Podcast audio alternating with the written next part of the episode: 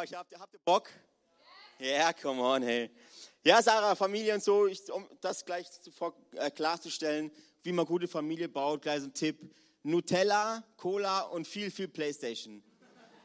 Und ähm, genau, das machen wir so, das, dafür leben wir. Nein, Spaß.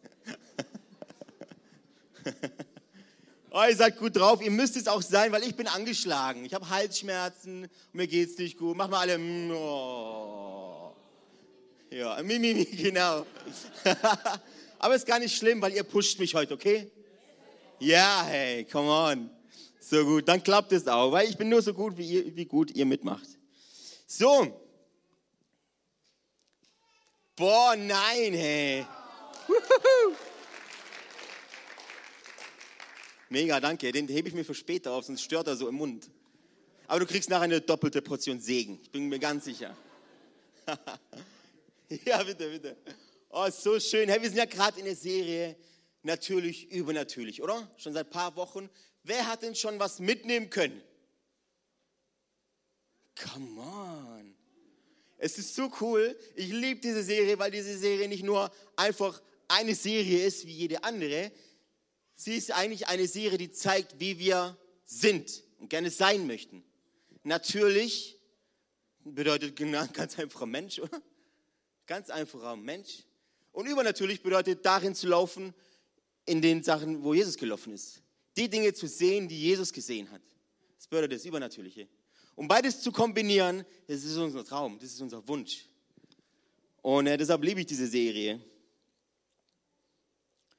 Ja, wisst ihr, wenn wir vom Heiligen Geist reden, dann ist, ich bin so aufgewachsen, dass immer, wenn ich Sachen über den Heiligen Geist gefragt habe, dass ich da so immer das Gefühl hatte, okay, da ist so ein bisschen, keiner weiß da eigentlich recht Bescheid. Niemand alle sagen irgendwie was anderes. Der eine sagt A und der andere sagt B und der andere sagt, nee, darfst sowieso nicht drüber nachdenken. Das ist irgendwas, der schwebt nur über den Wassern. So die erste Seite in der Bibel, oder? Und der Heilige Geist schwebt über den Wassern und da blieb er bis zum 2. Dezember 2018. Ich glaube, dass manchmal wir die Sachen so ein bisschen zu verkomplizieren. Der Heilige Geist für mich ist Gott hier auf der Erde. Mega simpel, oder? Der Heilige Geist ist Gott in mir, zwischen uns, in dir, zwischen uns, um, um uns herum. So nicht wie bei Ulm, diese Zungenbrecher, kennt ihr den? In Ulm, Ulm, Ulm, Ulm, Ulm. Der Heilige Geist ist mega simpel. Das ist Gott hier auf der Erde. Und darüber möchte ich heute ein bisschen mit euch reden. Mein Titel von der ganzen Predigt heißt Ein anderer Geist. Ein anderer, macht mal, oh. hey, cool. Ein anderer Geist, jetzt fragt ihr euch, okay, gibt es noch einen anderen als den Heiligen? Sind, sind gibt es da mehrere oder so? Sind, ist da Schizophren? Nee, überhaupt nicht. Ähm, ich möchte mit euch mal in, ins Alte Testament gucken. Weil viel zu viel meinen wir, dass der Heilige Geist eben in der ersten Seite oder bei Erschaffung der Welt über den Wassern schwebte. Und dann hat er sich zur Ruhe gesetzt bis zu Pfingsten. Oder bis zur Apostelgeschichte, wo, dann, wo es dann richtig losging und so und die ganze Zeit zwischendurch hat er einfach nur gechillt. Nee, das stimmt nicht. Wir lesen schon im Alten Testament re eigentlich recht viel über ähm, den Heiligen Geist. Und ich möchte euch damit mal, mal mit hineinnehmen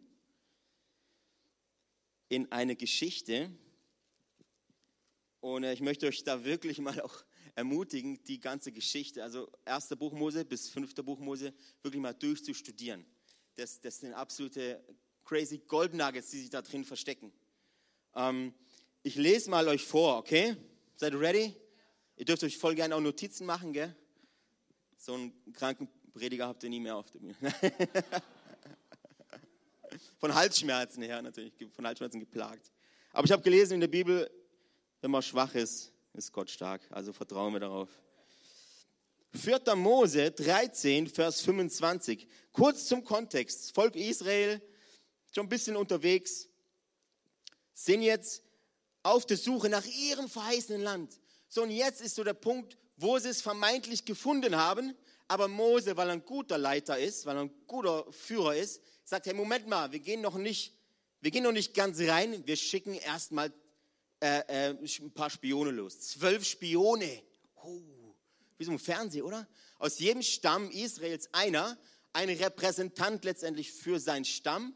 Diese zwölf, also richtig gestandene Männer mit Erfahrung, die schicken wir los, richtige Vorbilder, die schicken wir los, um das Land zu erkundigen. So, und dann waren diese zwölf Männer, waren jetzt 40 Tage lang in diesem Land. Und jetzt berichten, jetzt kommen die zurück und jetzt berichten die. Und jetzt lesen wir mal. Nachdem sie das Land 40 Tage lang erkundet hatten, kehrten die Männer zurück.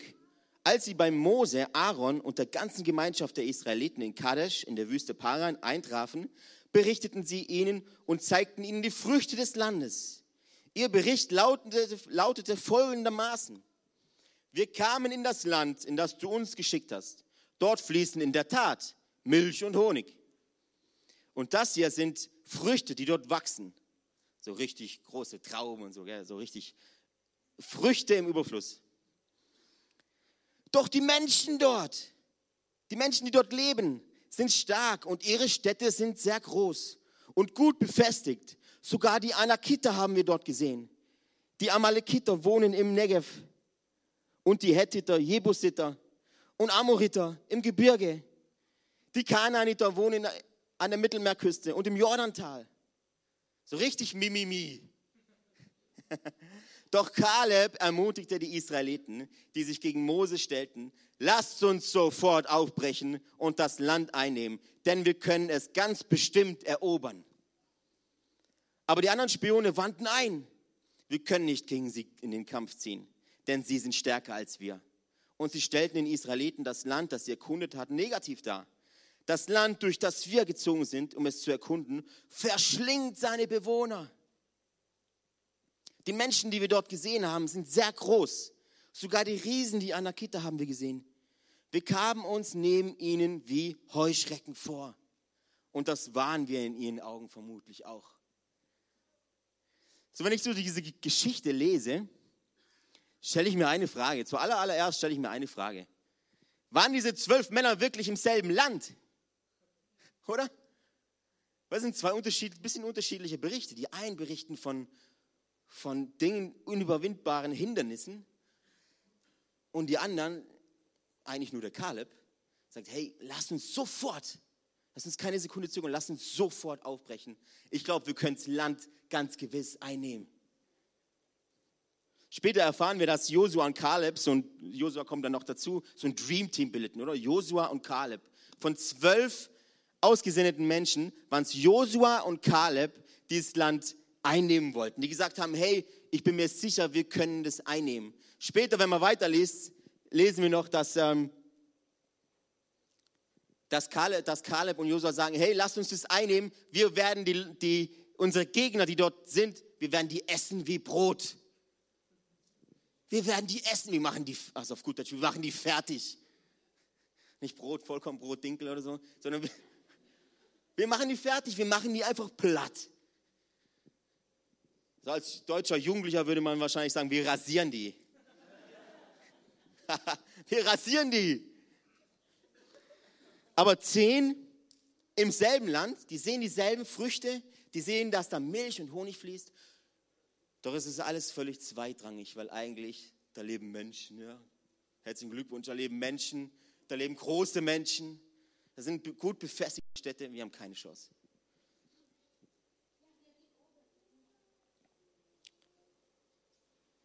Sie sahen also nicht die gleiche Sache, oder? Ein Volk mit derselben Kultur, alle zwölf haben das Wirken Gottes gesehen. Alle wussten doch, dass Gott das Volk Israel aus Ägypten gezogen hat. Alle haben doch diese Wunder gesehen. Und trotzdem sind jetzt die zehn, wo da einfach nur vorne so ein Land erzählen und sagen, hey, wir haben da eigentlich keine Chance. Wir lesen dann noch weiter und die sagen dann, hey Mose, du Versager, wir suchen einen neuen Leiter, der bringt uns zurück nach Ägypten, wir haben keine Lust mehr. So schnell geht's oder so schnell kann, kann, es, kann sich das Blatt irgendwie ändern. Aber warum ist es so? Warum gibt es immer Menschen, die eine Sache sehen und sagen, come on! Und dann gibt es die anderen Menschen, die sagen, hm, ich hätte es so gern, ich hätte es ja so gern, aber es sind einfach zu viele Hindernisse da. Warum gibt es diese zwei Perspektiven? Ich glaube, dass was du siehst, immer abhängig ist vom Geist, der in dir lebt. Nochmal, was du siehst und wie du es einschätzt und wie deine Vision, deine Perspektive dazu ist, ist immer abhängig vom Geist, der in dir lebt. Es gibt Menschen, in denen lebt der Geist der Angst. Die haben vor alles Angst. Alles ist immer schlimm, alles ist immer furchtbar, alles immer, oh, wie soll ich es, wie wird nur mein Montag? Und heute Abend und nein, und da gibt es auch noch Probleme und da ist alles schwierig. Ich sag dir, dann lebt in dir der Geist der Angst vielleicht. Was du siehst, ist immer abhängig vom Geist, der in dir lebt.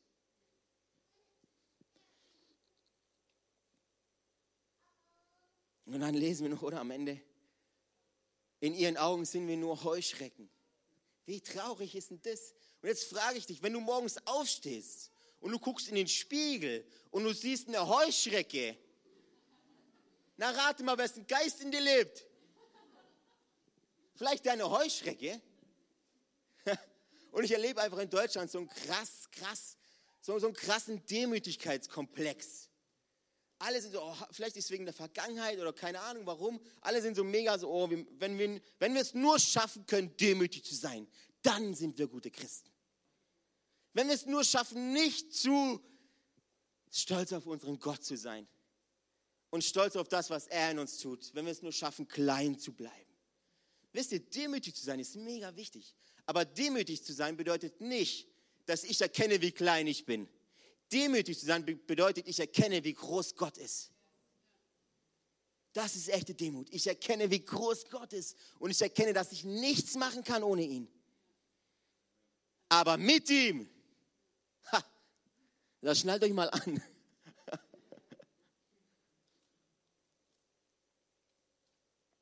Jetzt fragt ihr euch, euch trotzdem noch wegen meinem Predigtitel, oder? Ein anderer Geist. Habe ich euch noch gar nicht erklärt.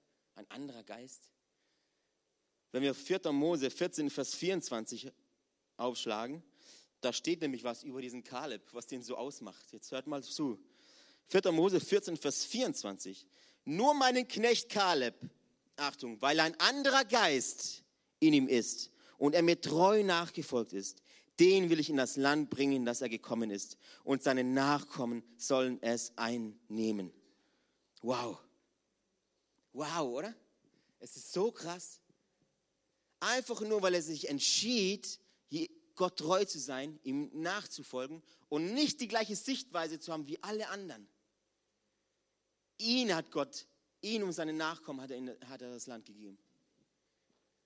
Es ist so crazy. Es ist so ultra wichtig, was wir, was wir hier lesen. Und zu oft geben wir uns zufrieden. Ich glaube, zu oft geben wir uns zufrieden oder plappern einfach dem Nächsten nach. Ich glaube nicht, dass alle zehn dieselbe Meinung hatten. Da gab es wahrscheinlich drei, vier Alpha-Tierchen, wo gesagt haben, nee, keine Chance. Und alle anderen haben gesagt, ja, stimmt, keine Chance. Oder? Wir plappern einfach nur nach. Und ich glaube auch, dass wir innerhalb einer Gemeinde beide Perspektiven haben. Ich glaube, du kannst Christ sein, ohne die richtige Perspektive zu haben. Wenn du mit Menschen zu tun hast, dann merkst du das. Du merkst einfach, über was sie reden, was sie bewegt. Und man kriegt irgendwie ein bisschen ein Gespür dafür. Und die anderen sagen, und Kaleb und Josef, so cool, also wir, essen, wir werden die essen wie Brot. Ich, so mega, hey, das ist echt krass. Und ich merke das so bei uns Italienern. ich, ich, bring, ich bin ja Alibi. Ich habe ja beides, halb Deutsch, halb Italiener. Und wenn die Deutschen zu viel Kritik abkriegen, sage ich immer, ich bin Italiener. Und wenn die Italiener so, die kriegen keine Politik auf die Reihe und so, keine Regierung, sage ich immer, ich geht mich nichts an, ich bin Deutscher. Man muss nur schlau sein, gell?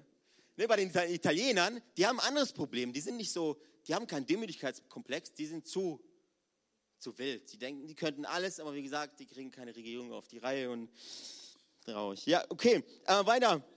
Weiter im Text. Der Geist, der in dir wohnt, wenn er dich füllt, wenn er da ist, wenn, du, wenn nichts anderes mehr rauskommt als, als Heiliger Geist, dann passiert was mit dir. Nämlich, wir lesen über Wunder, Zeichen und Wunder lesen wir immer, oder? Und immer denken wir, okay, dann lege ich ihm die Hand auf und der spricht in Zungen. Aber vielmehr passiert etwas in dir drin. Zum Beispiel lesen wir über die Früchte des Heiligen Geistes.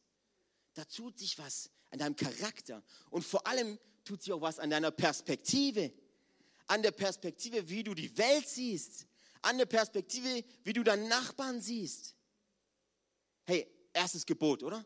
Liebe Gott mit deinem ganzen Herz, mit deinem ganzen Verstand und liebe deinen Nächsten wie dich selbst. Und manchmal frage ich mich, wie geht es? Manchmal denke ich sogar, es ist unmöglich. Und es ist unmöglich, ohne die Fülle des Geistes. Wenn du aus dir selbst versuchst, das zu tun, ist es nicht möglich. Der Heilige Geist ändert deine Perspektive. Und Perspektive bedeutet letztendlich Sichtweise, wie ich alles, wie ich alles sehe. Auch meine Vision. Und wisst ihr, ich sehe so viele Kirchen in Deutschland. Ich habe Statistiken mir rausgelassen. Ey, wirklich heftig. Die Kirchen, die kaputt gehen, die zerstört sind, die keine, da will niemand mehr hin, da geht keiner mehr hin. Und alle fragen sich, warum? Warum? Ja, wir hatten zu wenig Ressourcen. Ja, wir hatten zu wenig Geld. Lieber Freund, der Gott, dem du dienst, ihm gehören alle Reichtümer der Erde. Der Grund, warum viele Kirchen kaputt gehen, ist nicht Geld oder Konflikte. Sie haben keine Vision. Und woher kommt diese Vision? Sie kommt von dem anderen Geist, über den wir in der Bibel lesen. Woher kommt diese Perspektive von furchtlos? All die Styles, die wir im ICF haben, nichts ist unmöglich. Potenzial entfalten. Und alle anderen. Das ist doch nicht grundlos da. Das, hat sich doch, das war doch nicht Zufall, sondern wir lesen darüber in der Bibel.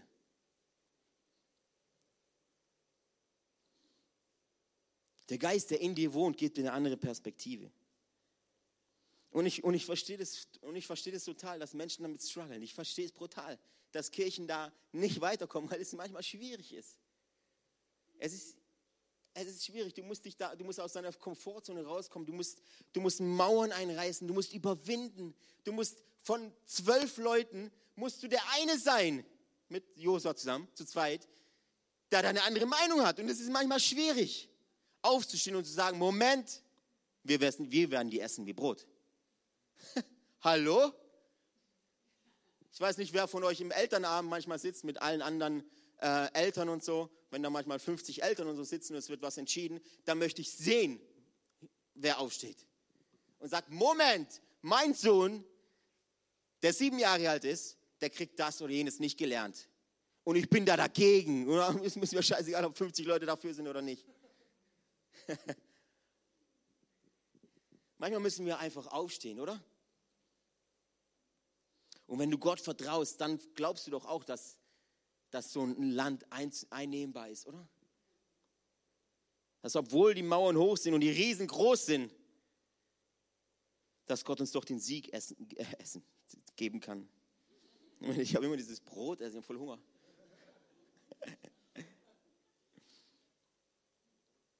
Menschen, die das Leben so sehen wie Josua und Kaleb, für so Menschen ist alles möglich für die ist nichts ist unmöglich Realität.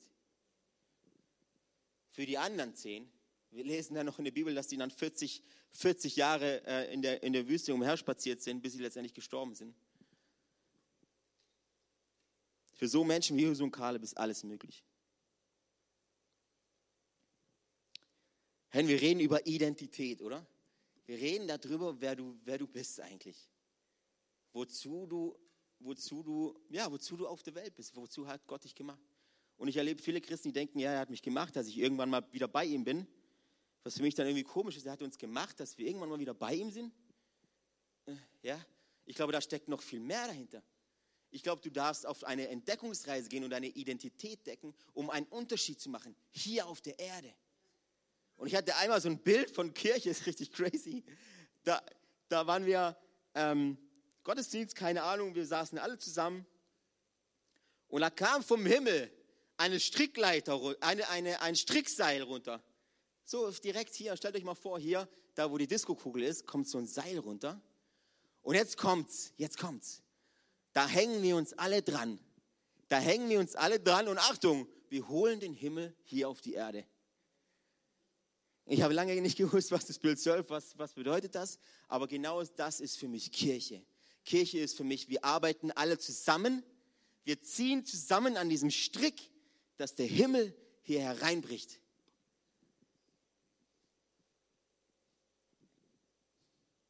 Ich habe hier, hab hier mal so ein, um zu veranschaulichen, deine Identität habe ich hier mal so einen Bunsenbrenner dabei. Das ist ein Bunsenbrenner für die, wo nicht so technisch versiert sind. Nicht, dass ihr euch fragt, wo die Schlagsehne rauskommt. Das ist ein Bunsenbrenner. da kommt Feuer raus. Jetzt hoffe ich, ich mache nichts kaputt. Ich, eigentlich wollte ich ein Lagerfeuer machen, aber ich, mir wurde es nicht erlaubt. Nein, Spaß. Ein Bunsenbrenner. So, der Bunsenbrenner hat eine Aufgabe. Oder? Ich kann mit dem Bunsenbrenner jetzt nicht irgendwie telefonieren, oder? Es geht nicht. Ich höre da nichts. Ich kann mit dem Bunsenbrenner, äh, ist kein Mikrofon, kann da nicht reinsprechen. Kann ich schon machen, aber es sieht blöd aus, oder? Selfies gehen auch nicht. Eine Bierflasche könnte ich noch damit aufmachen vielleicht. Eine Bierflasche würde vielleicht irgendwie gehen. Aber eigentlich hat der Bunsenbrenner eine einzige Aufgabe. Und der Bunsenbrenner wird nur dann richtig funktionieren, wenn ich diese Aufgabe in ihm erkenne. Richtig? Probieren wir es aus. Also ich weiß auf jeden Fall, wer hat denn da gerade Oh oh gesagt? Ich weiß gar nicht, zuerst Gas aufdrehen oder Flamme ran? Zuerst Flamme.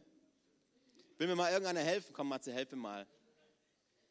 Du bist ja Schreiner, du kennst dich aus.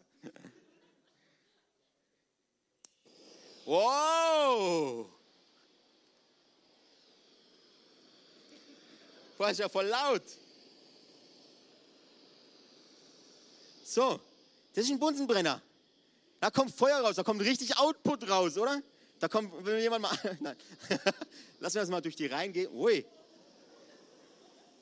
Da kommt richtig was raus. Da passiert was, oder? Aber nur, weil ich erkenne, für was der Bunsenbrenner da ist. Ich habe die vorher die Kartusche reingemacht, das Gas, dann habe ich zugedreht, Matze hat mir geholfen beim Anmachen. Und jetzt, wo ich erkannt habe, für was der Bunsenbrenner da ist, jetzt kommt Output raus. Drehen wir es mal ein bisschen auf. Da geht was, oder? Wow, wie schön. Machen wir es wieder aus, sonst wird es euch zu warm. Es hätten wir um drei, um 15 Uhr hätten wir es gebraucht, weil uns kalt war. Ihr seht also an dem Bunsenbrenner-Beispiel, erst wenn ich erkenne, für was der Bunsenbrenner da ist, passiert ein Output. Da kommt was raus. Da gibt es eine Energie. Das hat eine Auswirkung, ein Impact. Aber nur, wenn ich erkenne, für was er da ist. Wenn ich mit denen auf der Bühne stehe und da reinsprechen will und erwarte, dass was aus dem Boxen kommt, dann hat er überhaupt keine Auswirkung. Die einzige Auswirkung, dass es ziemlich dumm aussieht. und deshalb dürfen wir erkennen, dürfen wir erkennen, für was wir hier sind, für was wir auf der Welt sind und für was Gott uns gemacht hat. Und ich glaube, dass du, dass du viel, viel wertvoller bist als eine Heuschrecke. Ich glaube, dass du nicht in den Spiegel gucken musst und denken musst, was für eine Heuschrecke. Und ich weiß, es ist mega witzig, aber ich denke, dass es, wenn wir, wenn wir so ein Mindset haben, dass es die größte Beleidigung für Gott ist. Wenn du in den Spiegel guckst und denkst, da kann ja gar nichts. Versager. Du beleidigst eigentlich nicht dich. Du beleidigst eigentlich Gott. Ich habe hier mal eine Folie mit Du bist auf die Schnelle ein paar Bibelverse rausgesucht, die beschreiben, wie Gott dich sieht. Da gibt es noch viel, viel mehr, könnt es gerne abfotografieren, ich kann es euch schicken. Da gibt es noch viel, viel mehr, das ist wirklich nur auf die Schnelle. Und schaut mal, was die Bibel, was Gott sagt, dass du bist. Du bist ein Miterbe Christus. Ein Miterbe Christus. Du bist gerecht gemacht. Du bist ein Kind Gottes. Du bist erwählt, du bist kein Zufall, du bist erwählt, du bist heilig und geliebt. Du bist frei von Verdammnis. Du bist ein Freund Gottes. Du bist befreit von der Herrschaft der Finsternis. Du bist errettet durch sein Blut. Wow. Du bist teuer erkauft und du gehörst nun Gott. Du bist ein Tempel des Heiligen Geistes. Du bist eine neue Schöpfung in Christus. Du bist verwandelt in sein Ebenbild. Ey, das ist, das ist so powerful. Weißt du, was das bedeutet? Das bedeutet, wenn Gott dich jetzt ansieht, sieht er nicht dich, er sieht Jesus. Du bist ein Bürger des Himmels. Und weil du ein Bürger des Himmels bist, darfst du ruhig anders sein.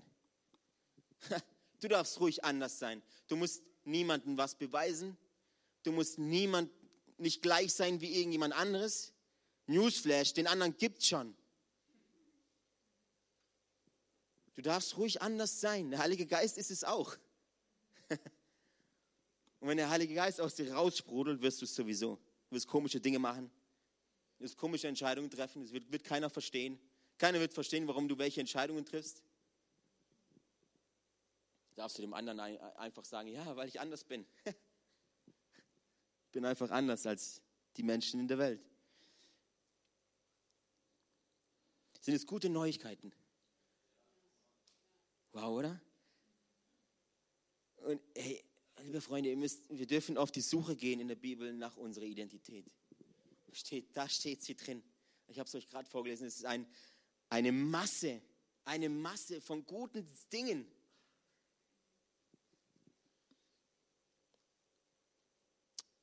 Habe mir aufgeschrieben, du bist ein Bunsenbrenner.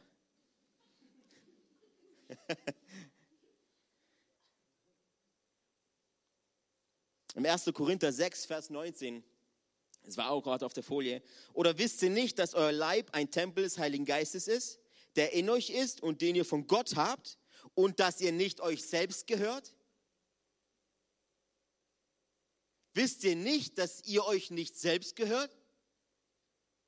Ich habe einmal mit, mit meiner Schwester vor ein paar Jahren ge, ge, fast gestritten. Sie sagte mir, ich habe ihr ein paar Tipps gegeben, machen ja große Brüder so, man gibt Tipps, man gibt Ratschläge, oder? Sie sagte mir, Alessio, ich mache, was ich will. Bin mein eigener Chef. Und ich sagte, cool, das ist mega, das ist deine Entscheidung. Du kannst entscheiden, dass du dein Chef bist. Und nur dann viel Spaß damit. Weil weißt du was, du hast dich nicht selbst gemacht. Wenn es so ist, mach doch dich nochmal. Klone dich doch. Es geht noch nicht, weil du dich nicht selbst gemacht hast. Wisst ihr, wenn David schreibt im Psalm 23, der Herr ist mein Hirte, dann hat David etwas verstanden. Er hat verstanden, dass wir abhängige Menschen sind. Wir sind abhängig. Jeder von uns hat einen Hirten. Jeder. Es kann dein Ehemann sein, meistens ist es die Ehefrau. Es kann dein Chef sein auf der Arbeit, auf dem du so hoch guckst und du willst sein wie er. Und das kann, kann deine Droge sein, es kann deine Sucht sein. Nur ganz nebenbei, wir hatten ja vorhin von Demut, nur weil im Psalm 23 steht, der Herr ist mein Hirte, heißt es nicht, dass wir Schafe sind. Okay? Wir sind Bunsenbrenner. Du gehörst nicht dir selbst. Du bist ein Tempel des Heiligen Geistes. Und mir hat man erklärt, früher, wo ich noch klein war, da sind wir sehr konservativ, die sagten, okay, du darfst, sollst eigentlich nicht ins Kino gehen. Weil alles, was da reinkommt, ist nicht gut für dich, weil dein Körper ja ein Tempel des Heiligen Geistes ist. Und wenn du im Kino sitzt und Jesus kommt dann, dann nimmt er dich nicht mit. Weil er ist ja dunkel drin, das mag der gar nicht und so. Wo ich dachte, uh, okay, wir sitzen gerade im Kino.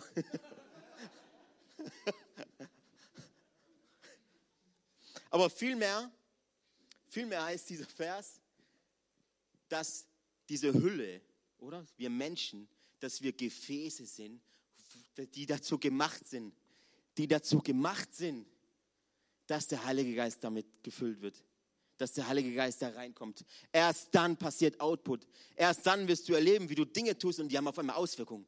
Erst dann wirst du erleben, dass du mit Menschen redest und die werden auf einmal ermutigt.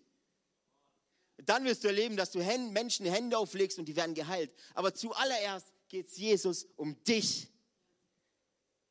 Gott geht es immer um dich. Und manchmal, manchmal ist die Frage nicht, wie bekomme ich mehr vom Heiligen Geist? Manchmal ist die Frage nicht, komm, füll mich. Komm, Heiliger Geist, mehr. Manchmal ist die Frage, hat der Heilige Geist mich ganz? Hat Gott mich ganz? Das ist die viel wichtigere Frage.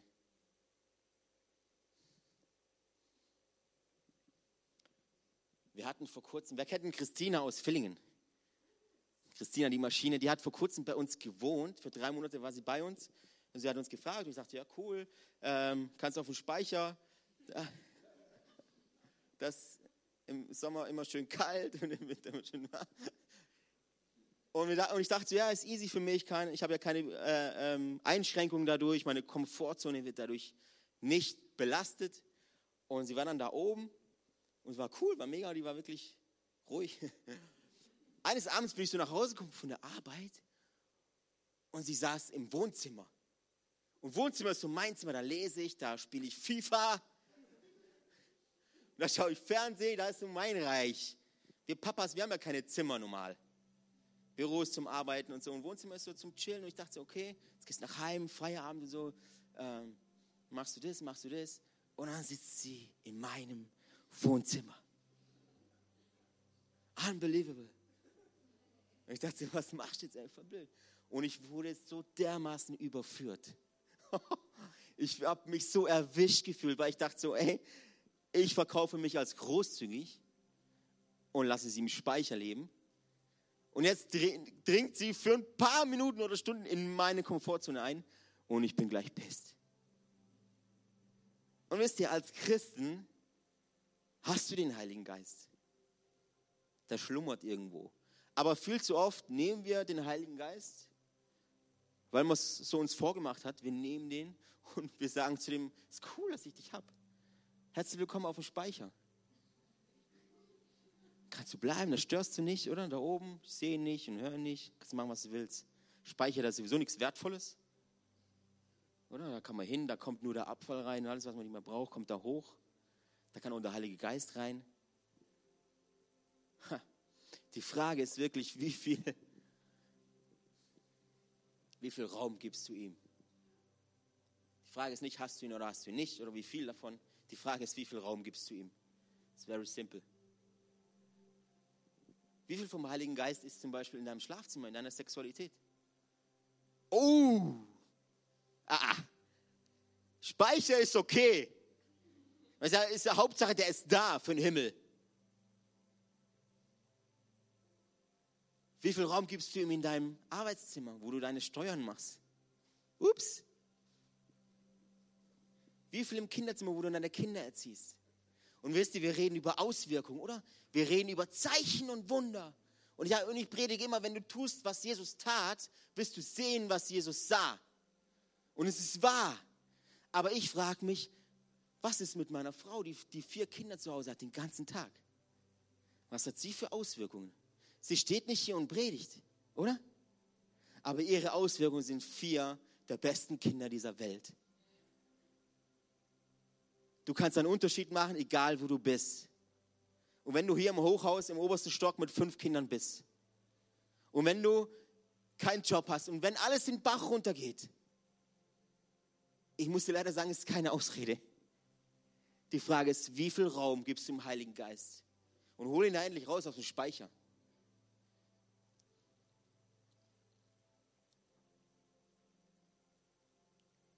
Ich habe zwei Fragen für euch, die ihr euch gerne mitnehmen könnt. Die erste Frage, weißt du, wer du bist? Wenn nicht, begib dich jetzt heute Abend auf die Suche. Die zweite Frage ist, hat der Heilige Geist dich ganz? Hat er dich ganz? Oder hat er deinen Speicher? Der Heilige Geist ist ein Gentleman, der kommt nicht aus dem Speicher runter und sagt, tada, du musst schon aufmachen. Und sagen, hey, schau mal, ich, und da ist Buße aus und Ding, oder? Vergebung. Heiliger Geist, es tut mir leid, dass ich dich da oben gelassen habe. Komm runter und du hast Zugang zu allen, zu allen meinen Räumen, sogar das Wohnzimmer. Ich möchte enden mit einem Gedanken. Ich habe vor einiger Zeit auch so, Heiliger Geist, füll mich ab. Oder komm, ich will dich neu erleben. Ich brauche mehr von dir. Und der Heilige Geist ist ja ist ein Gentleman und manchmal flüstert er. Wir lesen in der Bibel, dass er oft als Feuer auftritt, aber manchmal flüstert er ganz leise und sagt, Alessio, du wirst mich erleben durch Jesus. In der Bibel steht, niemand kommt zum Vater, denn durch mich, sagt Jesus, oder? Was habe ich euch am Anfang gesagt? Der Heilige Geist ist Gott hier auf der Erde. Gemeinschaft mit Gott, Gemeinschaft mit dem Heiligen Geist geht über Jesus. Seht ihr dieses Kreuz? nach oben, nach links, nach rechts. Vater, Sohn, Heiliger Geist. Das ist die Dreieinigkeit. Und Gemeinschaft mit Gott. Dafür brauchst du Jesus. Sonst könnte ja jeder kommen. Ich habe euch vorhin diesen Bibelvers, du bist teuer erkauft durch sein Blut. Du bist teuer erkauft. Und wenn du den Heiligen Geist einfach auf den Speicher lässt oder vielleicht gar nicht beachtest, gar nicht hast, gar nicht dich für Jesus entscheidest, dann war sein Tod am Blut für dich umsonst. Aber ich darf dir eine Sache sagen, Jesus hätte es wieder getan. Jesus hätte es wieder getan. Auch wenn du heute hier rausmarschierst und sagst, hey, cool hier im ICF Kino, mega, ich wollte eigentlich einen Film gucken. Ich habe mit der Sache gar nichts am Hut, ich laufe jetzt hier raus und lebe mein Leben weiter. Das ist deine Entscheidung. Es ist absolut deine Entscheidung. Ich bin damit cool. Super. Hauptsache du triffst eine Entscheidung. Wenn du damit klarkommst, nur Jesus hätte es wieder getan. Er wäre wieder für dich ans Kreuz gegangen. Und das ist der Unterschied. Und das ist, warum ich brenne. Das ist der, Grund dafür, warum ich nicht aufhören kann. Wisst ihr, nimmt alle Weltreligionen, nimmt sie alle. Da gibt es einen Gott, der ist irgendwo ganz oben, oder? Der ist so weit entfernt und die Menschen wollen zu ihm kommen. Die beten dann ganz viel und, und opfern und, und machen komische Dinge, nur dass sie ein, ein Gespür davon kommen, einen Schritt näher an Gott zu sein. Halleluja. Unser Gott kam zu uns und hat sich in die Hände und in die Füße Nägel reinschlagen lassen, hat sich verprügelt, hat sich schlachten lassen, hat sich übel zugerichten lassen. Im Jesaja-Brief stand, dass kein Mensch je so misshandelt wurde wie Jesus. Sein Gesicht konnte man nicht, man konnte Jesus nicht mehr erkennen.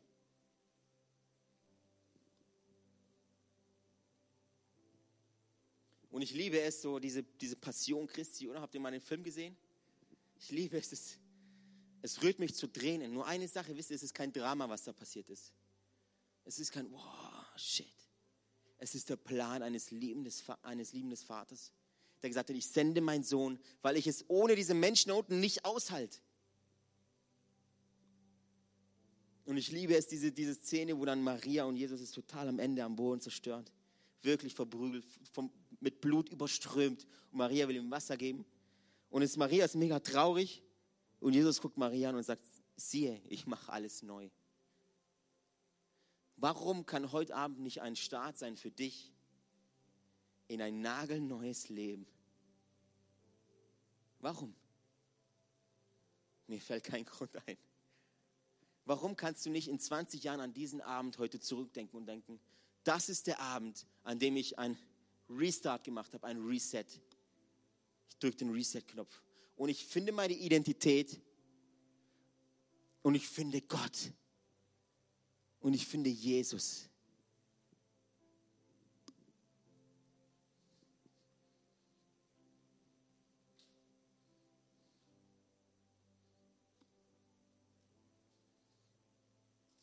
Eine meiner Lieblingsverse steht im Epheser 3, Vers 20. Es ist so, so kraftvoll, ich kann es kaum lesen, so kraftvoll ist es. Durch die mächtige Kraft, die in dir wirkt, kann Gott unendlich viel mehr tun, als du je bitten oder auch nur hoffen würdest. Kraft, mächtige Kraft, unendlich viel mehr, als du bitten oder hoffen kannst, würdest. Aber wenn es nicht kraftvoll ist, weiß ich nicht, was kraftvoll ist. Gemeint ist hier dein Output, oder? Dass dein Leben wirklich wertvoll ist. Lass uns mal gemeinsam aufstehen.